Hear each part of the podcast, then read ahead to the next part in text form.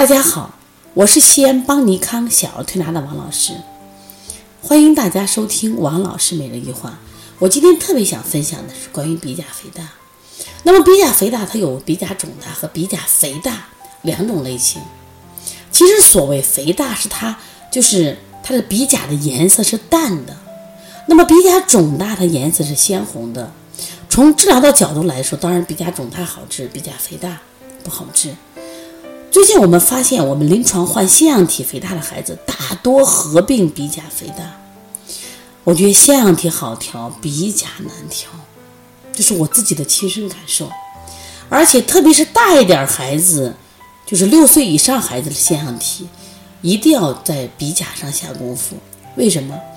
腺样体本身在六岁的时候，基本它是在人体最活跃期已经过去，那么它的增生到了最大。它实际上逐渐会出现萎缩的。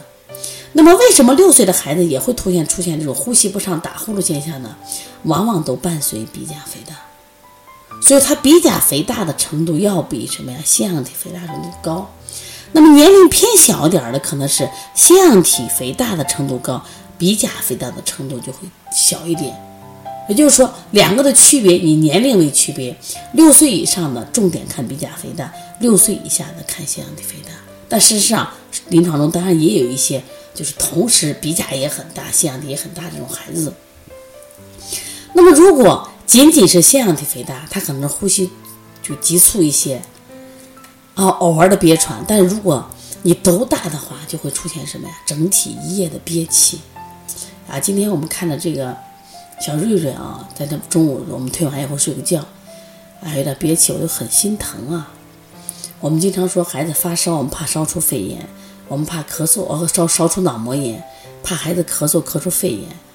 奶奶，那也山东人，是我老乡啊，他就给我讲呀，他说嘞，哎呀，我每天晚上我都抱着个孩子睡觉，这孩子就睡睡不成觉嘛，他就这个吐气，他是吐气的时候特别严重，就吐泡泡啊，嘴巴都张着，都经常就憋气。其实你看孩子睡的时候，他因为憋气啊，他这个。就是胸部起伏比我们大人都要厉害的多，所以比较费力。那么一夜睡下来以后，对孩子的其实损伤很大。我觉得对身体没有，不仅没有起到休息作用，起到反而加重了身体的负担。那么现在我想想讲的是，如果这个孩子就患了这种鼻甲肥大或者是鼻甲肿大，那我们该怎么做呢？当然说鼻甲肿大的话，急性的它好调，除了我们说。就相应的调一些手穴和体穴以外啊，一定要在鼻甲处下功夫。鼻甲在哪儿呢？首先我们找我们的鼻通穴，其实，在鼻通穴的就横方向啊，一致的，在我们的颧骨这个位置。我们从颧骨这位置，我们分为下鼻甲、中鼻甲、上鼻甲，在这个地方，我们要用拨筋棒去给它拨，去给它疏通。那么严重的孩子，我们可以什么呀？再给他，哎，在这轻微的，比如拔个罐儿啊，都可以的啊。那么另外呢，如果这个孩子还合并着扁桃体，我们在扁桃体这个地方再给他疏通一下。那么鼻甲这个地方呢，现在因为增生以后呢，他的呼吸道被堵，特别晚上睡觉的时候呢，就会出现严重的憋气。那么这个还有什么好方法？除了这个，另外就是颈椎了。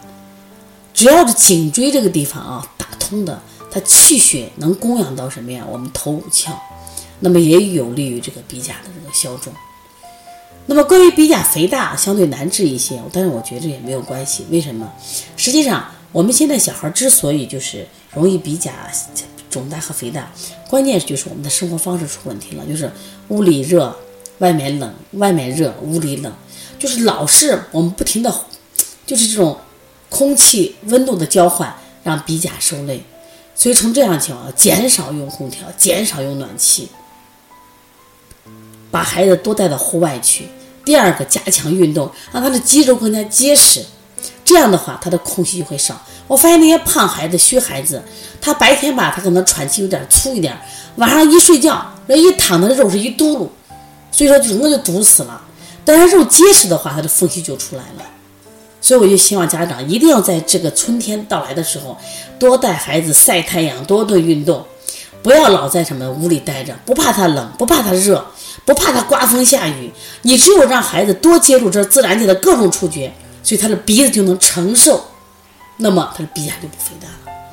哎呀，鼻甲肥大是一个太痛苦的疾病，你自己没有得，可能体会不到。但是鼻甲型的这个消融手术呀，目前大家知道，你看这耳鼻喉科经常出现医疗纠纷，就是这个消融术呢，它如果做不好的话，就成空鼻症了。说因此我们不可能让这么小的孩子去做这个手术。那如何让孩子不患这个病？我觉得最好的方法，少吃肉，少喝奶，少吃蛋，多加运动，多在户外什么呀接触，不要怕它脏，脏了回家洗手嘛。